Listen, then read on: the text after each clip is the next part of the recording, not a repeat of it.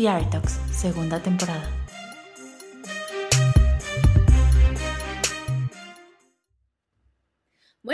Buenas tardes o buenas noches. Yo soy Angie Bisuet y esto es The Talks, el podcast del Foro Cultural Chapultepec. Nuestro invitado de hoy, obviamente, es una joya, una artista 360. Ella no solamente trabaja para el arte, sino que todo lo que hace es arte. Así que no te pierdas esta maravillosa entrevista en la que conocerás a una estrella del teatro musical. Con nosotros, Odette Villarreal.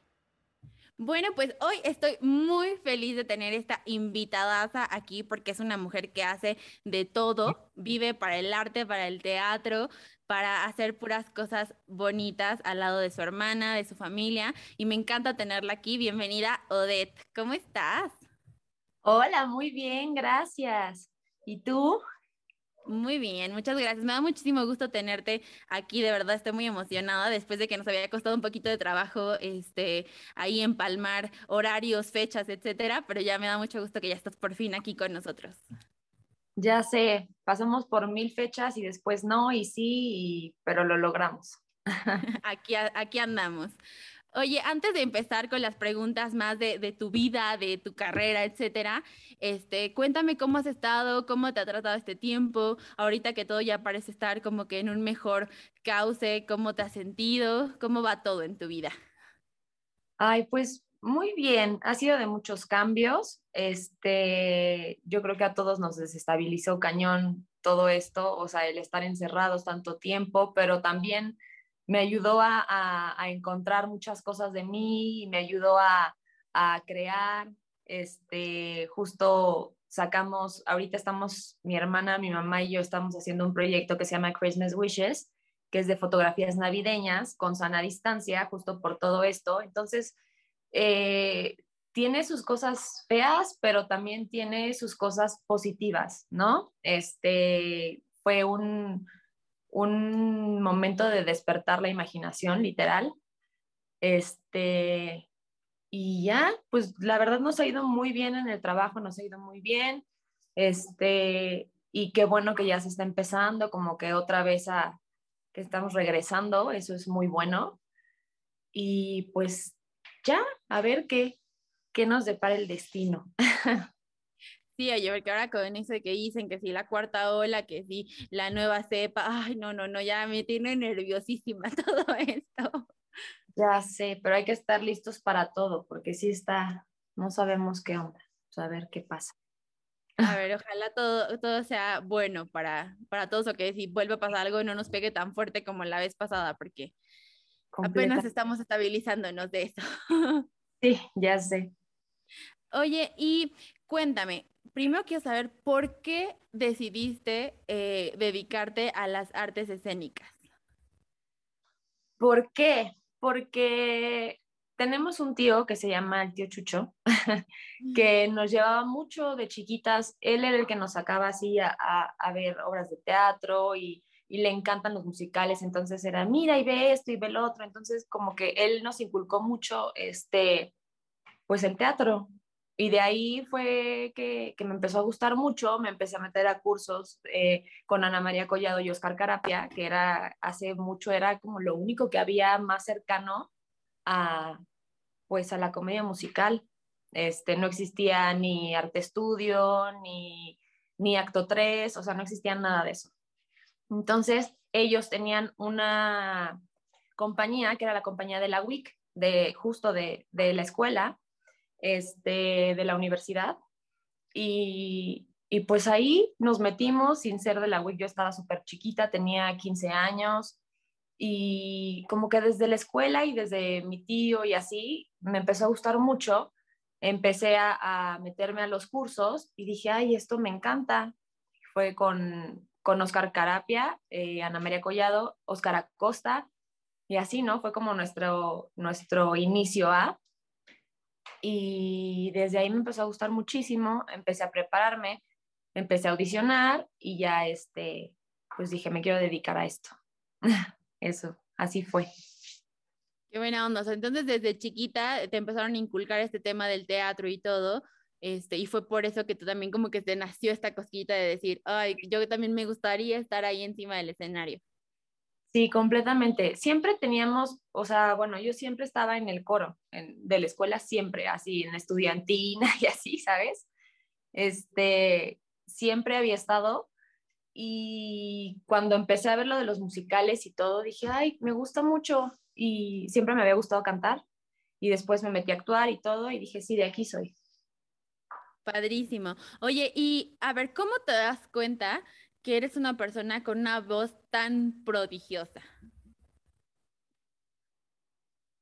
Híjole, pues es que no, o sea, yo no diría que es una voz prodigiosa, más bien yo creo que todos, todos tenemos, eh, eh, nacemos con dones, este, y creo que hay que ser muy inteligentes en ver cuál es tu don para para seguir trabajándolo y crecerlo.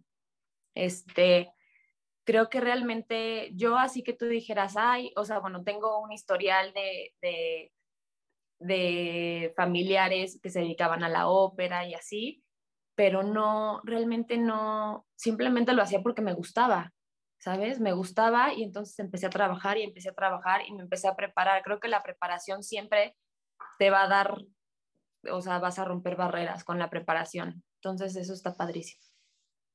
Me encanta, me encanta, porque aparte, digo, ahorita vamos a ir como que desmenuzando un poquito todas las cosas que haces, pero la verdad es que si tienes una voz hermosa y, finalmente, pues digo, creo que también, y lo hablábamos con otro, con otro invitado del podcast, que finalmente, pues digo, no nada más se trata de decir, ah, bueno, sí, este, tengo esto que lo hago muy bien, sino también justo lo que también estás comentando ahorita, ¿no? O sea, trabajarlo, entrenarlo, saber utilizar tu instrumento para también, este, que aparte de que lo hagas bien, sino que sea una cosa que también te lleve a otro lugar en el que tú quieres estar, ¿no?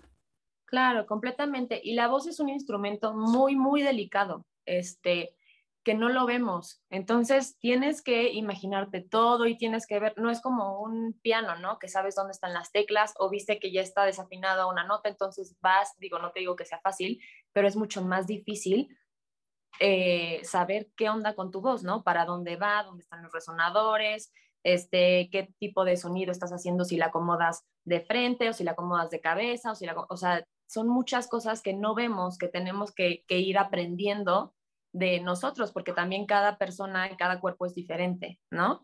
Entonces, pues sí, es, es estarle buscando por ahí. Oye, y entonces fue tanto tu, tu amor, digamos, por, por el teatro y, por eh, cantar y todo lo que estabas haciendo, que ya te traías ahí esa cosquillita que estudiaste este, en la Escuela de Arte Dramático en Nueva York. ¿Cómo llegaste a Nueva York? ¿Por qué estudiar ahí? Este, ¿Por qué como tal teatro musical? Pues mira, yo la verdad, o sea, yo hablé con mis papás y les dije así de, ay, quiero estudiar diseño de modas, ¿no? Me metí a estudiar diseño de modas y por eso siempre hay que escucharse. y entonces, cuando yo estaba, eh, iba en primer semestre, salieron las audiciones de la novicia rebelde. Y entonces yo dije, es que yo quiero ir, pero si yo tenía dos faltas, ya me daban de baja.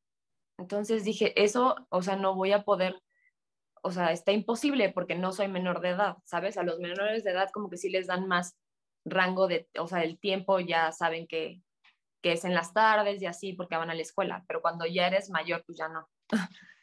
Te tienes que echar todos los ensayos, ¿no? Entonces, dije, es que no, no va a ser posible porque voy a terminar saliéndome. Total que me puse a pensar y dije, no, ¿sabes qué? Si quiero, quiero dedicarme a esto. Y justo tenía un amigo que se acababa de ir, que es Enrique Suárez Olmos, se acababa de ir a AMDA.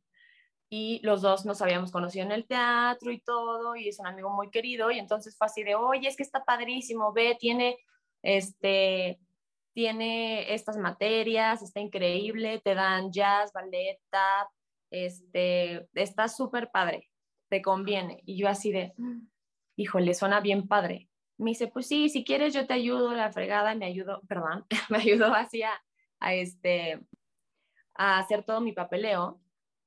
Y dije, sí, ¿para qué me hago tonta? ¿Qué hago en diseño de modas?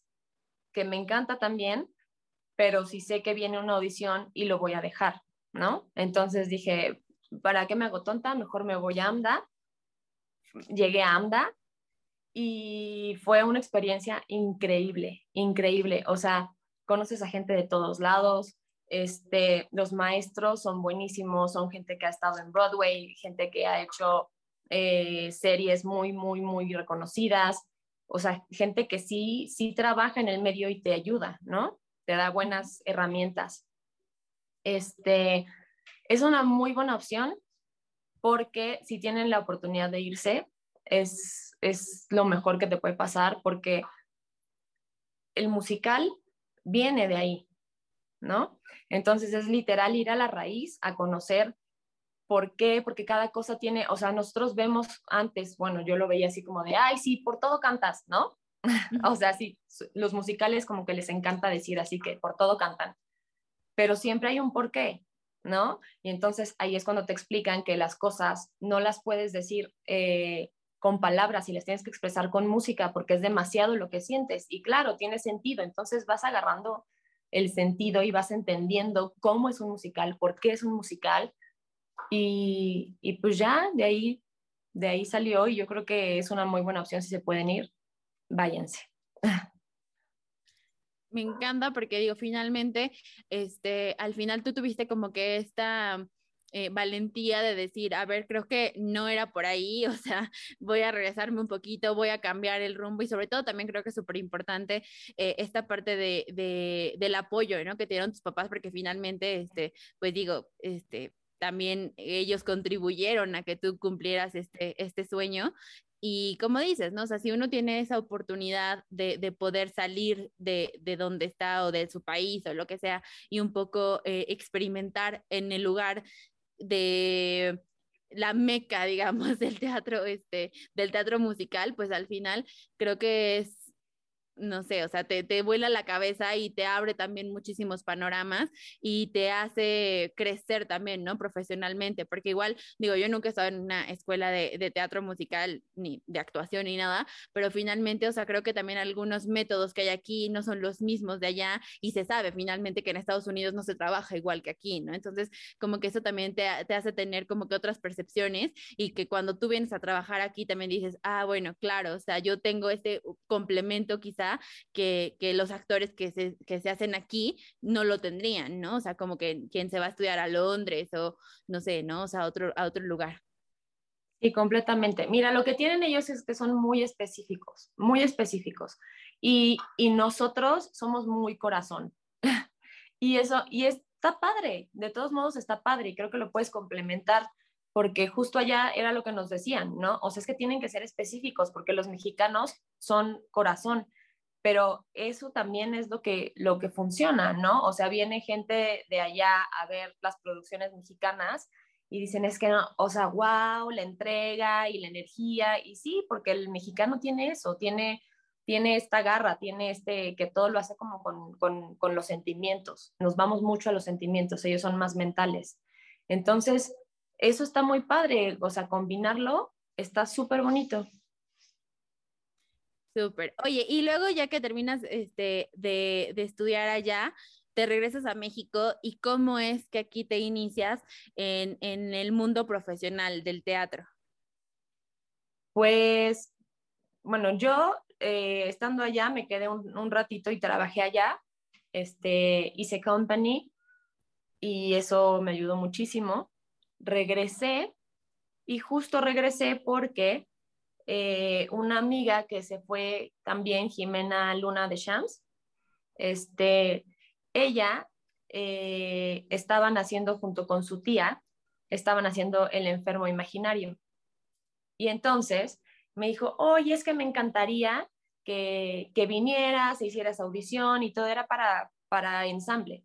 Yo dije, va, está padrísimo. Entonces fui este, me quedé y estaba bien padre porque estaba Jimena, estaba Andrés Dardón, estaba, ¿quién más estaba? Eh, Nedel Casotelo, o sea, como que mucho del grupito que nos fuimos a estudiar. Entonces estaba súper bonito, estábamos con Lisette, eh, con la dirección de, de, del maestro José Solé. Entonces, la verdad era una producción muy, muy bonita, de, era de Lourdes. Y entonces, este, pues ahí, ahí fue cuando, o sea, regresé y luego, luego agarré trabajo ahí. Y entonces, eh, pues seguí metiendo audición, audición, audición. Y después de eso agarré una gira eh, de Madagascar Live, que esa gira estuvo súper padre porque era por toda Latinoamérica y este, esa audición fue en los Telmex, este, las hizo Claudia Romero y era para Stage Company, que es una, es una, este, ¿cómo se llama? Es la que tiene las obras en West End y así. Mm. Y entonces estuvo súper padre porque de ahí ligué a la gira y se quedó mi hermana también. Entonces estuvo súper padre. Yo hacía Rico, el, el pingüino karateca, Mi hermana hacía Gloria. Entonces, pues estuvo súper padre, de ahí lo ligué.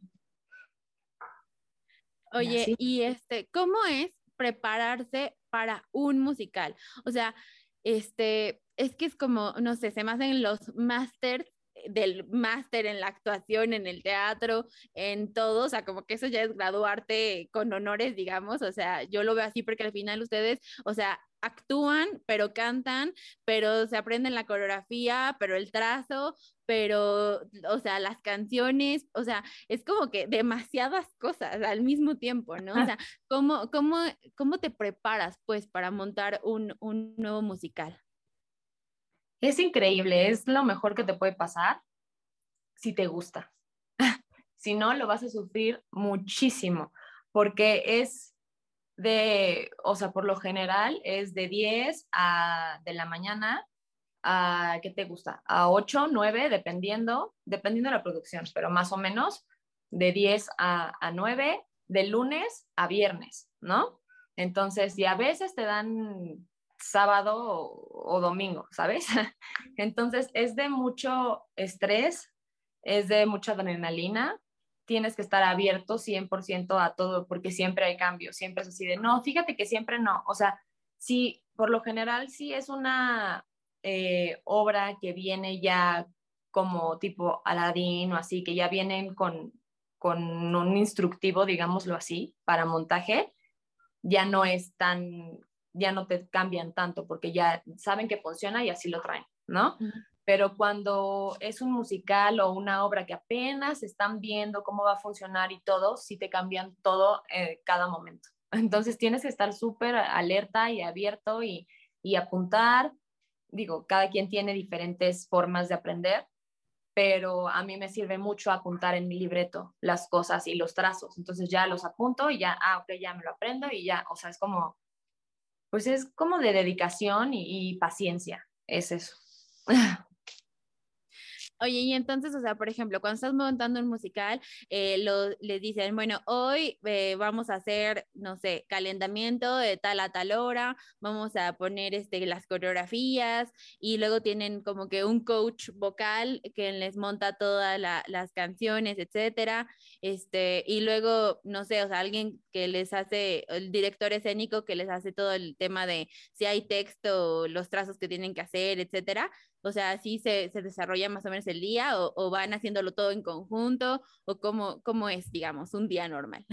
Dependiendo de la producción, pero cuando están organizados, por ejemplo, en Adams, nosotros teníamos un, este, nos daban cada semana un schedule, se me fue, un horario, perdón, gracias, un horario, este, donde ahí nos ponían, ¿no? De 10 a tanto, eh, coreografía de tanto, tanto, o sea, pero dependiendo, o sea, cada quien le dan su horario, porque por ejemplo, si están en una coreografía de ensamble y no salen los principales o tienen una escena los principales justo en la coreografía, entonces se dividen y entonces montan en el salón de ensayos grande la coreografía y en el salón de abajo actuación y ya después hacen un ensayo donde juntan a todos. Ah, ok. Wow, no, bueno, está, bastante complejo, ¿no? Porque de por sí en una obra, digamos, de texto normal, este, hay como muchas áreas, en un musical hay más áreas, ¿no? Hay más cosas que integrar dentro de, de un mismo espectáculo. Sí, sí, en Adams justo nos montaron a, ensamble y a todos todo junto y a, a personajes todo junto. Entonces llegó un momento en el que, ok, vamos a hacer ensayo de corrida del primer acto, vamos a ensamblarlo. Entonces ahí fue donde todos supimos qué iba con qué, con quién, cuándo. Entonces ahí en la corrida literal vas viendo dónde te toca y qué tiene que ver, por qué te quedas callado, porque habla alguien, ¿sabes? O sea, es como un, empiezas a, a, machar todo. Claro, y ahí es donde empieza a suceder la magia. Oye, de todos los musicales en los que has este, estado, en todos los proyectos de los que has participado, ¿cuál crees que te haya representado un mayor reto? Quizá por la complejidad o, no sé, por la cantidad de personas en el escenario o simplemente porque era como algo, una temática difícil o no sé, cuéntanos. Mm. El que, me ha el que ha sido un reto es Company, justo, que fue el proyecto que hice cuando estaba en Nueva York.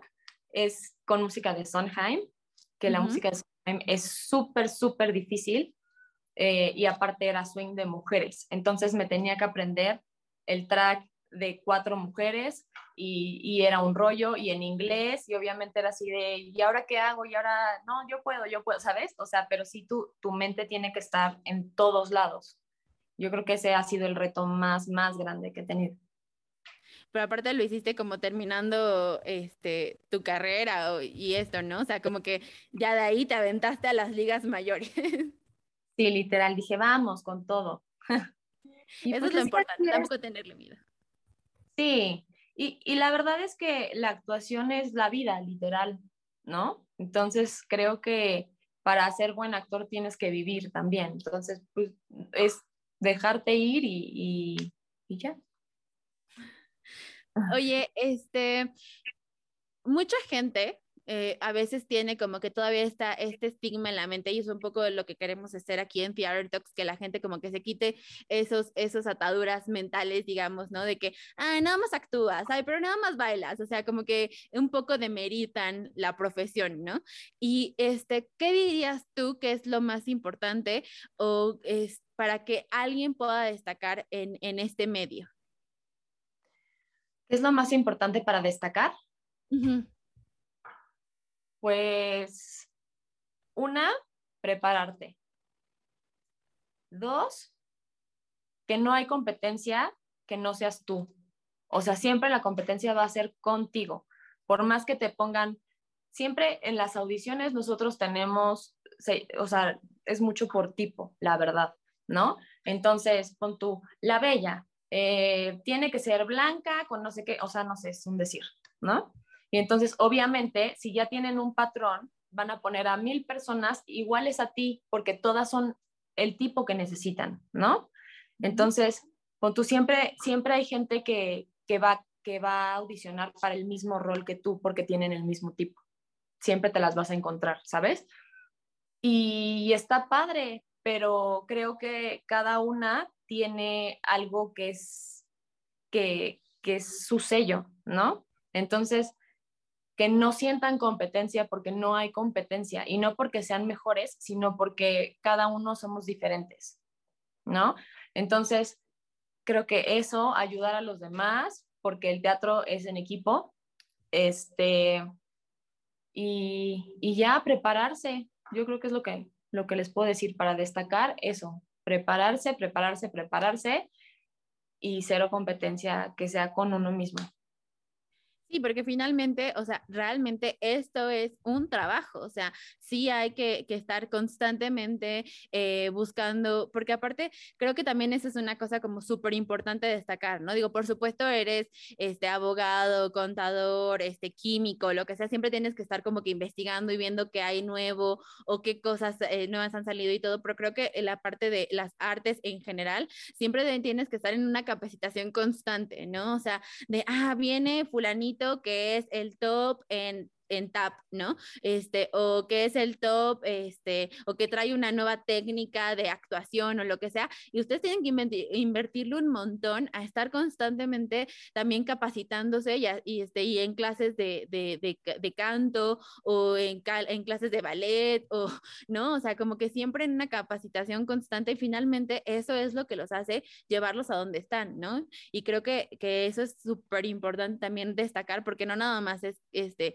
no sé, alguien que dijo, ay, no, sí, este, mi hijito va a ir a actuar y ya, o sea, no, esto es realmente un trabajo y es, hay que dedicarle muchísimo tiempo.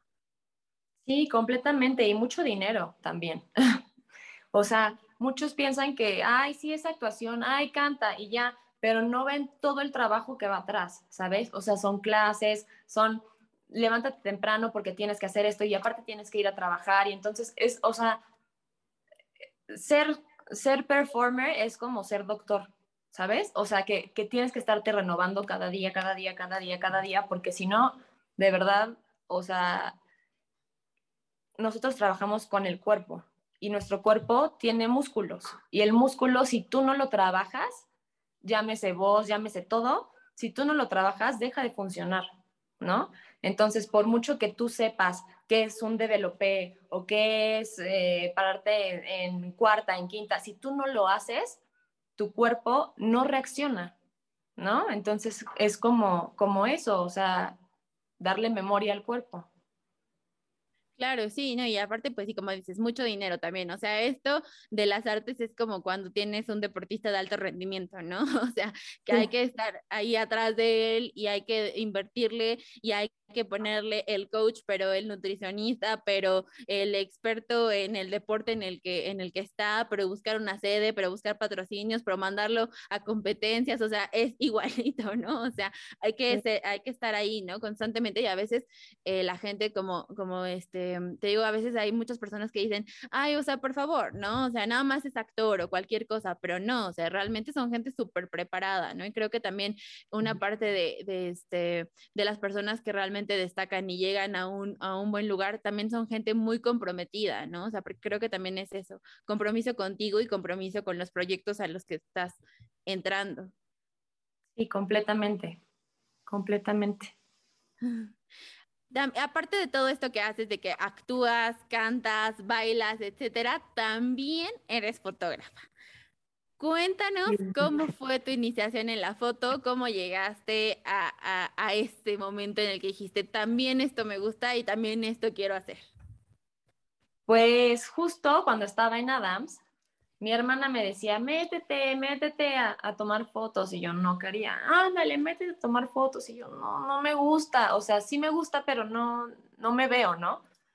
Ándale, no sé qué, total que justo eh, en esa época hicimos una exposición que se llamó Poseidón. Y mi hermana me dijo, ándale, vamos a hacer una exposición. Y yo, bueno, está bien. Total que yo me puse a investigar y todo, hicimos la línea como del tiempo. Este, era una exposición que se trataba de Poseidón y todo lo que lo rodeaba, o sea, amantes, hijos, eh, familia, todo. Y este, este, ahí fue cuando empecé a tomar fotos bien, ya, o sea, en forma, eh, y me gustó muchísimo. Y dije, ok, como que sí me gusta, bueno, está bien, me meto, ¿sabes? Y a raíz de eso fue cuando empecé a tomar fotos, este, pero realmente a mí no, o sea, yo estaba negada, negada a dedicarme a la fotografía pero mi hermana insistió y dije, bueno, está bien. ya. Ella vio ahí tu talento. Sí, me dijo, es que ándale, métete, porque es un negocio familiar.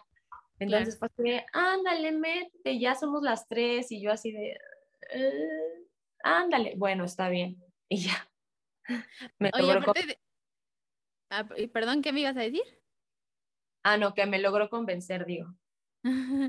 Sí, qué bueno, qué bueno, porque la verdad es que sí es una joya lo que hacen y justo, este, digo, en este negocio familiar que tienen, me encanta que, que hay un diferenciador, o sea, que ustedes sí tienen como que ese diferenciador, que no es nada más vas y te tomas unas fotos para un book o para, no sé, ¿no? O sea, cualquier foto que te pueden tomar cualquier otra persona, digamos, ¿no? O sea, ustedes realmente tienen un, un, un, diferenciador en la parte, no nada más de cómo toman la fotografía, sino también en la parte de la edición, o sea, tienen siempre como, este... Formas especiales, digamos, de, de, editar y que eso también es lo que eh, la gente siento que les, les llama muchísimo la atención, ¿no? O sea, como cuando tenían esto de, lo del fine art o todas estas ediciones que hacen como muy espectaculares, digamos, ¿no? O sea, que es como que te están contando realmente una historia en una imagen. Este, ¿A quién se le ocurre esto? ¿Quién es el, el genio, digamos, detrás de todo esto? Ay, gracias. Pues nuestra inspiración es Annie Leibovitz. Annie Leibovitz es una fotógrafa increíble que hace muchas fotos con manipulación digital. Este, y digo, nadie inventa el hilo negro, ¿no?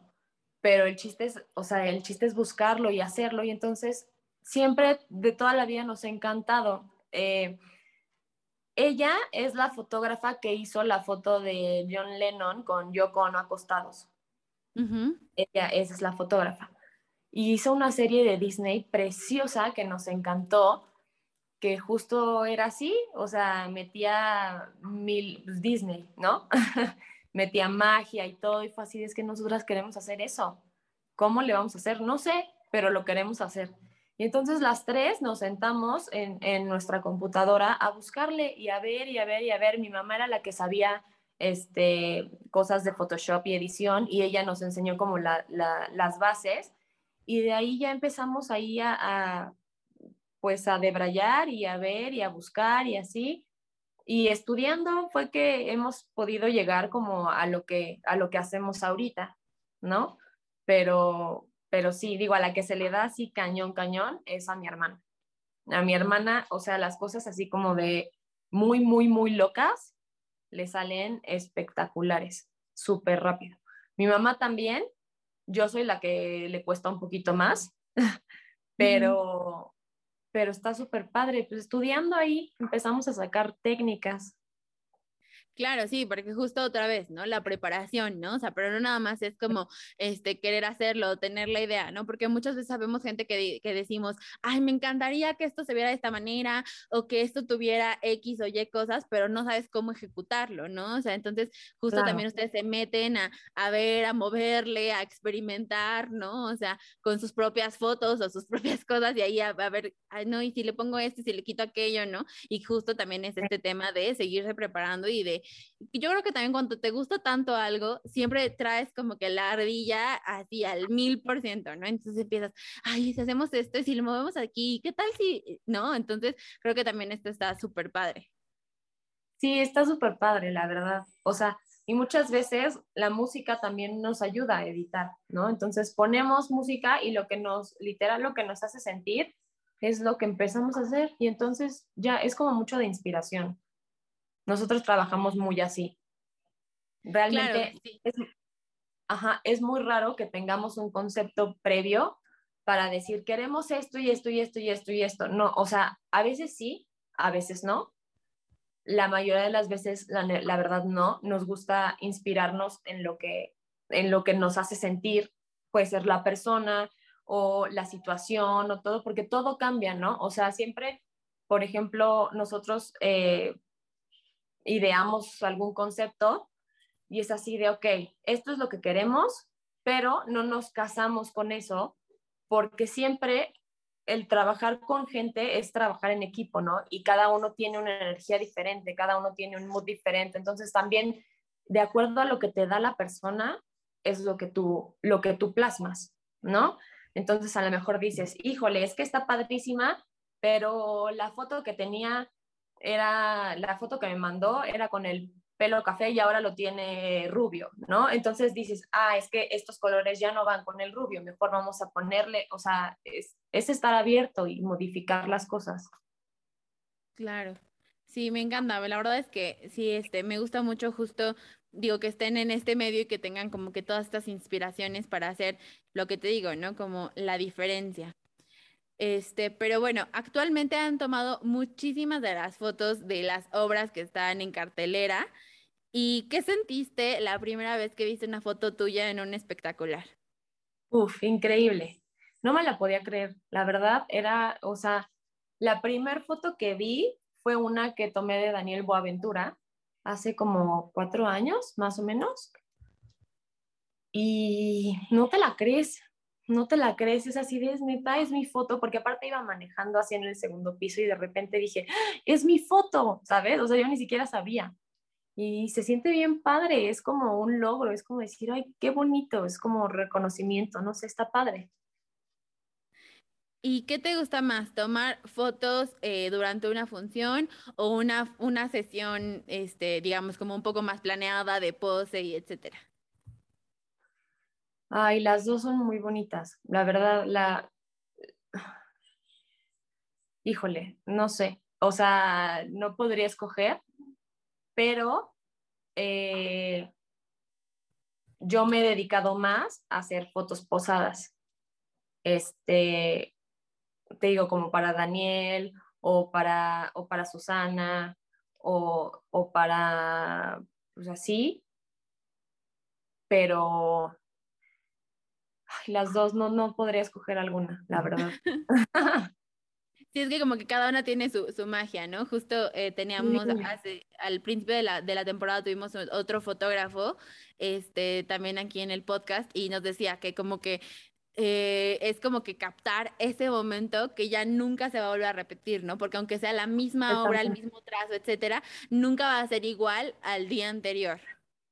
Sí, completamente. Siempre, siempre, siempre cambia. La energía, si a alguien le duele el estómago, ya no tiene la misma energía, ¿sabes? O sea, si alguien, si se te cayó un arete mientras estabas bailando, ya tienes otra, o sea, todo, todo cambia. Y eso es lo bonito del teatro. Y el teatro es de momentos, ¿no? Entonces, eh, tienes que estar al 100 porque hay momentos que literal, como dice, pasan y no se vuelven a repetir, ¿no? Entonces, pues, está bien padre. Y de todas las sesiones de fotos que has hecho, digamos, este, de estos, de estas obras, de estos musicales, eh, ¿cuál es en la que te han dado un poquito más de libertad creativa o cómo se arma esa, esa sesión? De, pero en cuanto a musicales o a Sí, sí, sí, de las fotos que has tomado de obras de teatro o musicales, o sea, en alguna que, que, te hayan dado un poquito más de libertad creativa o normalmente vas junto con el productor o no, no, no ingieres mucho, digamos, como en la forma en la que se va a tomar, cómo se va a hacer, no sé. Ok. Por las, en, obras, por lo general, ya tienen un concepto, obviamente, porque pues ya es un producto que ya existe, ¿no? Entonces, este, pues ya, o sea, te dicen, o sea, quiero sacarlo, a lo mejor lo que les interesa son los vestuarios, ¿no? O sea, quiero sacarlo con este vestuario y con este vestuario. Entonces tú ya ves qué personaje es cada uno y ves que hagan cada uno su personaje, ¿no? Para que, para que vaya, este, pues sea un, un, un círculo.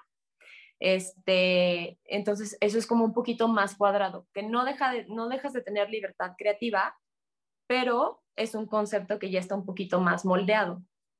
Este, para, para shoots así normales, este, hemos creado conceptos, pero esos, más bien los conceptos así de libertad creativa al 100, más bien han sido eh, proyectos que hacemos nosotras, donde sí, o sea, tipo Poseidón, este, todo ese tipo de cosas, sí es como libertad creativa al 100. Realmente siempre tenemos que trabajar eh, pues dentro de una línea, ¿no? Para, dependiendo, o sea, por ejemplo, si viene Daniel Boaventura, ¿no? Y te dice, no, es que quiero que se vea así, no sé, guapo, con saco, formal. Ah, ok, tú haces lo que quieras, tú lo puedes sentar, lo puedes, este, no sé, lo puedes poner parado, lo puedes poner recargado, lo puedes poner mil, de mil formas, pero siempre basándose en, en el objetivo que quieren tener.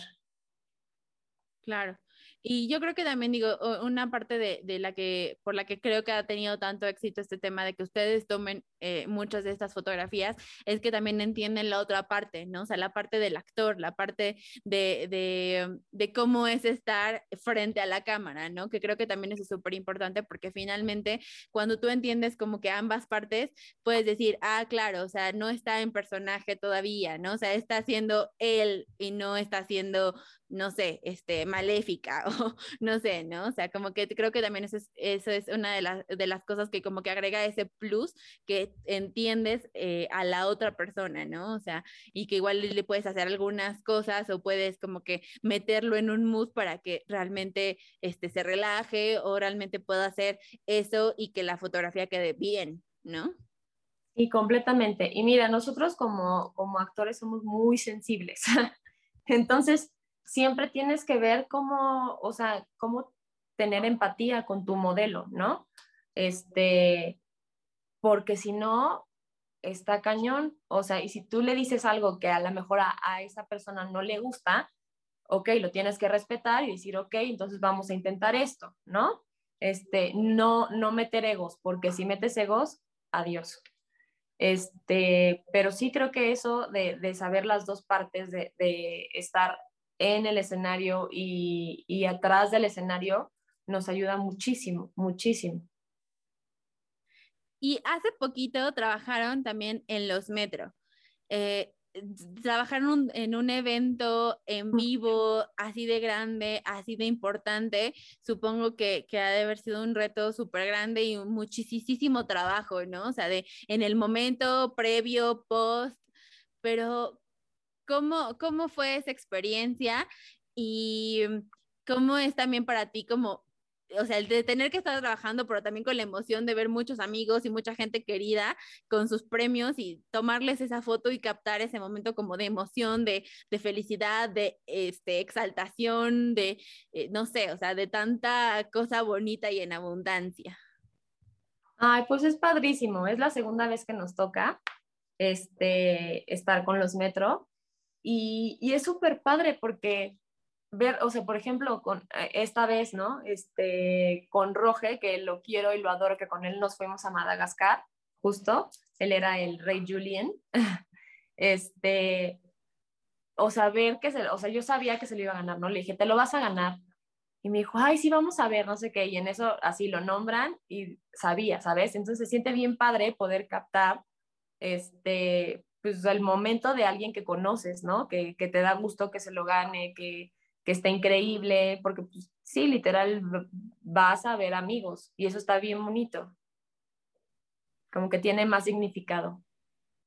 Claro, sí, bueno, y aparte, este, al final pues es como que mucha de la gente que de alguna forma consideras tu familia o con la que has tenido otros proyectos, que los conoces desde que igual y tú empezaste también a actuar, ¿no? Entonces como que ya es como una historia y se siente todo como, como si fuera también tuyo, ¿no?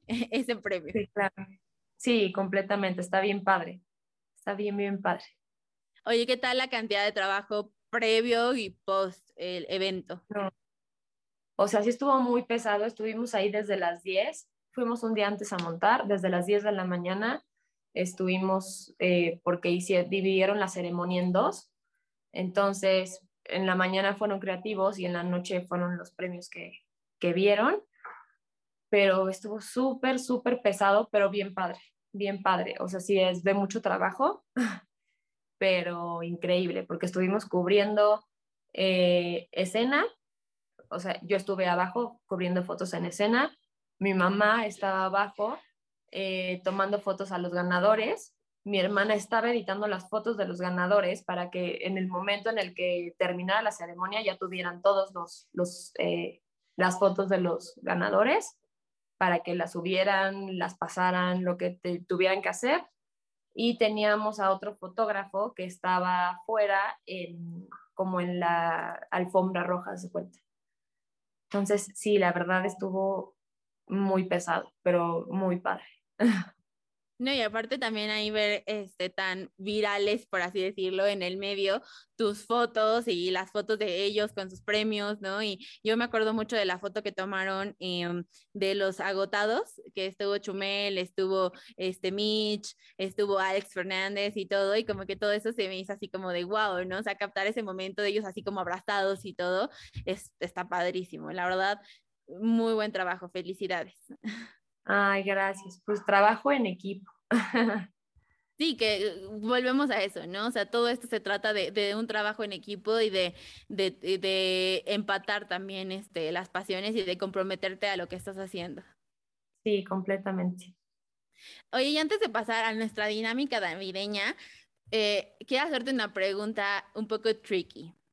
A de ver. todo lo que haces, ¿qué podrías decir que te gusta más o qué pondrías en el top y qué pondrías en, en lo menos? Ok. De, ¿A lo que me dedico? Sí, sí, sí. Ah. ay.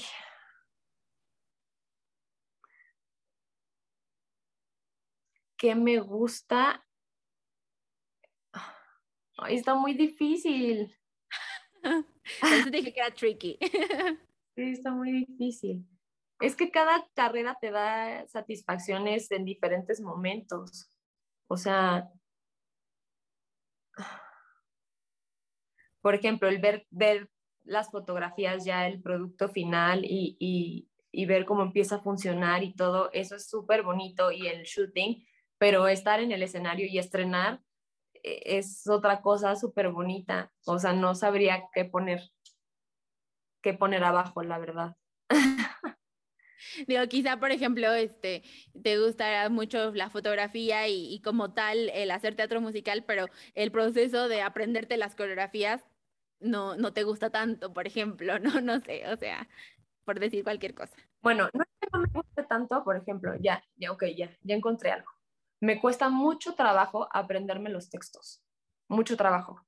Entonces, eso, eh, eso es lo que menos me gusta porque soy muy distraída. Entonces, con el tiempo me he hecho Dory, así.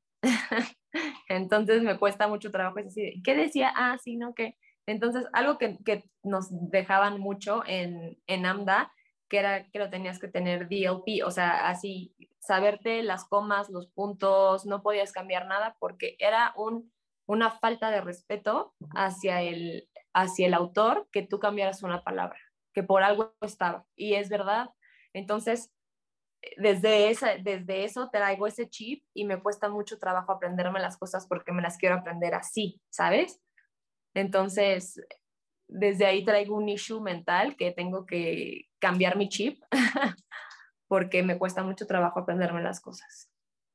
No, y aparte creo que hay algunos, este, algunos eh, directores que dicen, bueno, no importa, igual y hazlo un poco a tu manera, ¿no? Si puedes modificar, así, y hay otros justo que son así de, no, aquí dice cinco palabras, este, hay una coma y luego, no sé, y entonces como que tú así de, ay Dios, yo creo que yo tampoco podría hacer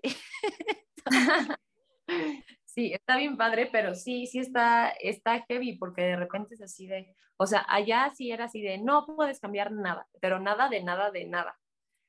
Y era así de, ah, ¿sabes? Pero, pero aquí, digo, y en musical también debería de ser así porque todo tiene cues. Cada palabra tuya es un cue de iluminación o cada acción que, o sea, siempre, o sea, todos arriba van a tener cues basados en algo que dices o en algo que haces. Y si no lo haces, no hay cue, ¿sabes? Entonces todo es un relojito, o sea, está cañón. Sí, justo, no me acuerdo en qué entrevista fue, pero alguien nos contó una anécdota de, de un actor que, este, que le tenía que decir X cosa justo para que lanzaran una luz o algo, ¿no?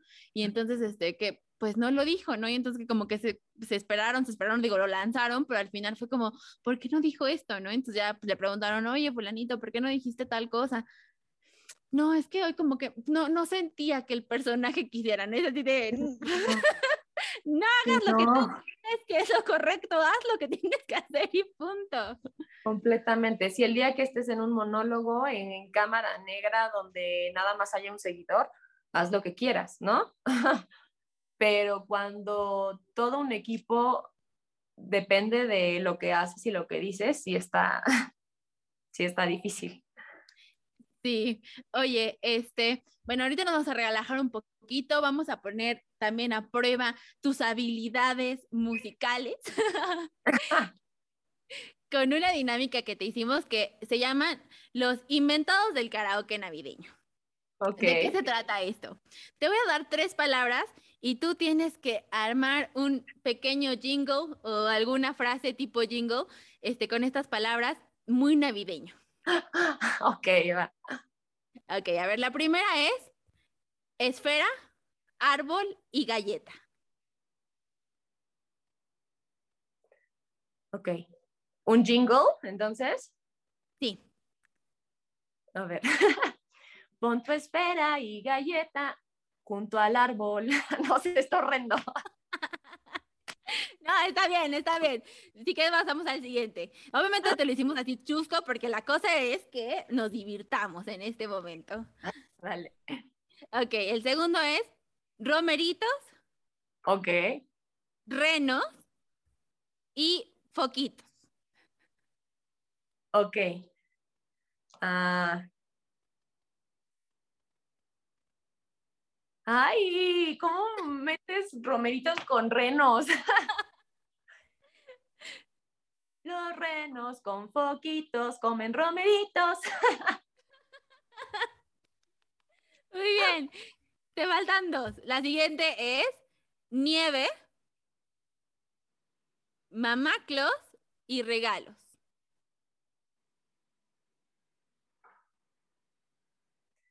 Ok. Nieve, mamá Claus y regalos. Mamá Claus está en la nieve junto a los regalos. no sé. ¡Yay! Súper. La última es Santa, noche y cantar. Ok.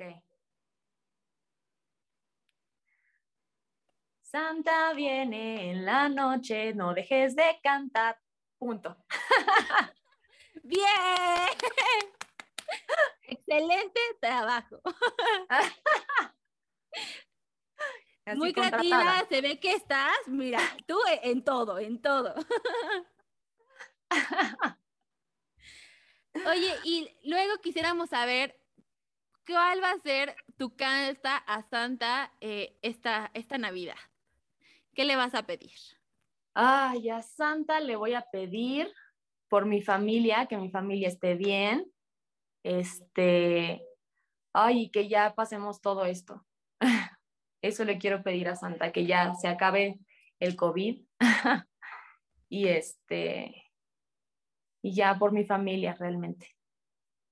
Súper, sí, creo que eso es súper importante, ¿no? Creo que estos tiempos nos ha hecho valorar también las cosas más esenciales que a veces no las damos por hecho, pero que nos hemos dado cuenta que, que sin eso un poco nuestra vida, nuestro entorno se tambalea y, y que preferimos estar con salud que tener muchas posesiones. Sí, completamente. Sí, al final todo eso se va, ¿no? Y la familia es lo que queda y la familia es lo que, lo que nos mantiene vivos y unidos y yo creo que no hay cosa mejor que la familia. Mejor Sí. regalo. Exacto, sí, sí, sí. Me encanta. Entonces, este, pues esperemos que Santa nos cumpla también este, este deseo y que tú, tu familia estén muy bien, no solamente esta Navidad, sino eh, por mucho, mucho tiempo más. Claro que sí, mil gracias. Igual. Gracias. Oye, estamos a punto de llegar al final de esta entrevista. Pero en este podcast tenemos una sección que se llama Historias enteatradas. ¿Y de qué se trata esto? Mi invitado anterior eh, me dejó una anécdota que, quieres que, que quiere que cuentes y ya que nos cuentes esta anécdota, me vas a decir qué es lo que quieres que cuente nuestro próximo invitado, ¿vale? Ok. Entonces, nuestros invitados anteriores quieren saber una anécdota que casi te hace renunciar, pero ¿qué fue lo que te hizo regresar o no, no renunciar? ¿Renunciar a qué? ¿A la carrera? ¿A un proyecto? ¿A, a qué? Eh, En, un- en un proyecto, en tu carrera, lo que tú quieras, o sea, algo que te haya casi hecho soltar la toalla, pero que hubiera algo que también te dijera, no, tienes que continuar aquí. Ok. Em, algo que me hizo, pasé por una crisis, este, justo durante la pandemia, de no saber si me quería seguir dedicando al teatro o, o a la foto nada más, ¿no? Porque justo en la pandemia lo que, lo que nos dio fue la foto, o sea, obviamente todo el teatro estaba parado y llegué a ese punto de decir es que no sé si, si quiero seguir en esto porque porque está cañón, ¿no? O sea, es, es, una carrera que justo en este momento está siendo muy difícil poder llevar eh, si no hay ni siquiera como por dónde. Entonces, ahí ese fue un momento en el que dije, ya voy a renunciar al teatro, pero después, eh, pues ver, ver, por ejemplo, fui a, a, a ver Aladdin y fui a ver The Prom y dije, es que me encanta esto, o sea, ver el trabajo de mis compañeros me hizo, me hizo regresar y decir, si es lo que quiero, si me encanta, ¿sabes? Este, nada más hay que darnos tiempo y ya. Wow, sí, creo que, que muchos de los que nos dedicamos a este tipo de cosas del espectáculo, del entretenimiento, tuvimos esos momentos de decir, híjole, o sea, si esto fue una buena idea desde el principio o hay que, hay que rectificar el, el, el, rumbo, ¿no? Pero me da mucho gusto que, haya, que haya, ya haya llegado ese momento en el que dijiste, no, sí, sí es, sí es aquí, porque no podemos perderte en el teatro. Ay, gracias. Qué lindo. Oye, ¿qué quieres que nos cuente nuestro próximo invitado? Que cuente mmm, qué es lo que lo mantiene eh, en donde está, en la carrera en donde está qué es lo que le hace despertar todos los días y decidir, decidir que quiere estar en eso. Perfecto, pues ya tendrás que ver nuestro próximo podcast para que te enteres de esa anécdota. Perfecto. Oye, cuéntanos, ¿en dónde estás? ¿Qué estás haciendo? ¿En dónde te puede seguir la gente? Este, ¿En dónde te pueden contactar? También por si quieren fotos ahora navideñas que son las que están teniendo. Y si no, siempre tienen alguna, alguna este, cosa especial. Sí, pues miren, me pueden contactar en mis redes sociales. Eh, es Odette VT, Odette con doble T y al final. Esa es de, de, artista, la mía. Y si quieren fotografías, en Odette Villarreal Photography, también en Instagram las dos. Digo, me pueden contactar por cualquiera de las dos, las dos soy yo, no importa. este, y próximamente voy a estrenar con ellas el 30 de diciembre en el foro 1869. Este, está bien padre, es, es una girl band eh, y, y, está súper padre el concepto, es para que vayan a divertirse a, con amigos, a, a, tomar algo, pasársela bien. ¿no? Es como una boda, haz de cuenta. Cuando fui a verlo, este, porque yo no lo había visto, Hasa, que es el, el, productor, me dijo, oye, ven a verlo para que pues veas qué vas a hacer, ¿no? Ya, ah, pues sí. Fui y, este, y te la pasas súper bien, literal, es como una boda, o sea, hay música de todo, está buenísima, te la pasas increíble. Entonces, pues si quieren estar, ahí los esperamos, está bien padre. En el foro 1869 está en Insurgentes, y es el 30 de diciembre a las 10 pm. Los boletos los pueden checar este, directamente en, el Instagram de, de, ellas. Pueden ahí meterse y escribir y les van a dar el teléfono de Has, Hasmin, que es una, es una chava que, que nos está ayudando también con los boletos. Este, y ya. Padrísimo, pues sí. Creo que hace, hace no mucho, creo que fue el año pasado, vi que, que, había sido uno de estos eventos en, en, Mundo E o algo así, ¿no? O sea, como que sí han tenido bastante éxito, han andado por todos lados. Sí, lo hicieron hace como un mes más o menos, hicieron uno en Alboa, Mundo E. Sí, sí, sí. Que fue la presentación de Aitza Terán. Padrísimo, pues sí, así que qué mejor manera de terminar el año. Si tienen alguna reunión pendiente con los amigos, lo que sea, pues vayan a, ellas y bueno, también por ahí nos pasas el, flyer o lo que tengas para que lo pongamos en nuestras redes sociales y la gente se anime a ir allá con ustedes. Súper, sí, mil gracias. A ti, pues me da muchísimo gusto de verdad haberte tenido aquí. Gracias por tu tiempo, gracias por tu generosidad, gracias por, por tu talento y por, por continuar en este camino con todos nosotros. Y pues nada, espero poderte ver muy, muy pronto, que armemos algo este, juntas y que tenerte por aquí también pronto. Claro que sí, claro que sí, y ojalá y podamos trabajar juntas pronto, por favor, por favor. Otra vez, ya ya, ya, ya urge. Sí, la verdad sí. Te mando un abrazo súper grande. Deseo que estas fiestas lleguen eh, recargadas de mucho trabajo, de mucha paz, de mucho amor, de mucho éxito y que, bueno, continúen este, tú y tu, tu mamá, tu hermana, tu familia tan exitosos como están hasta ahorita y que sigan haciéndonos vivir la magia del teatro y de la foto este, todos los días, por muchos más más años. Qué linda, muchísimas, muchísimas gracias. Muchas gracias, de verdad. Qué bonitas palabras y, y también que a ti y a tu familia les vaya increíble, increíble, no nada más este año, siempre. Muchas gracias. Pues te mando un abrazo muy grande y pues nos vemos muy pronto. Cuídate mucho. Igual. Bye. Bye.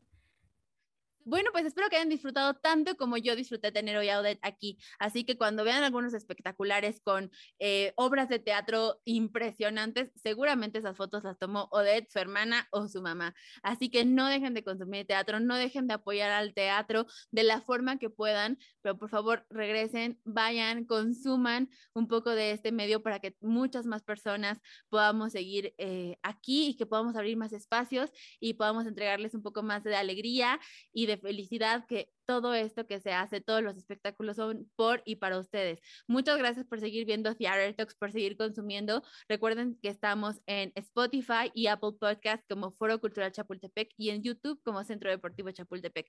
No se pierdan todo nuestro contenido. Seguimos teniendo muchísimas cosas navideñas para que podamos vivir junto con ustedes la magia de estas épocas. Cuídense mucho y por supuesto nos vemos pronto en el teatro. Un proyecto presentado por el Foro Cultural Chapultepec.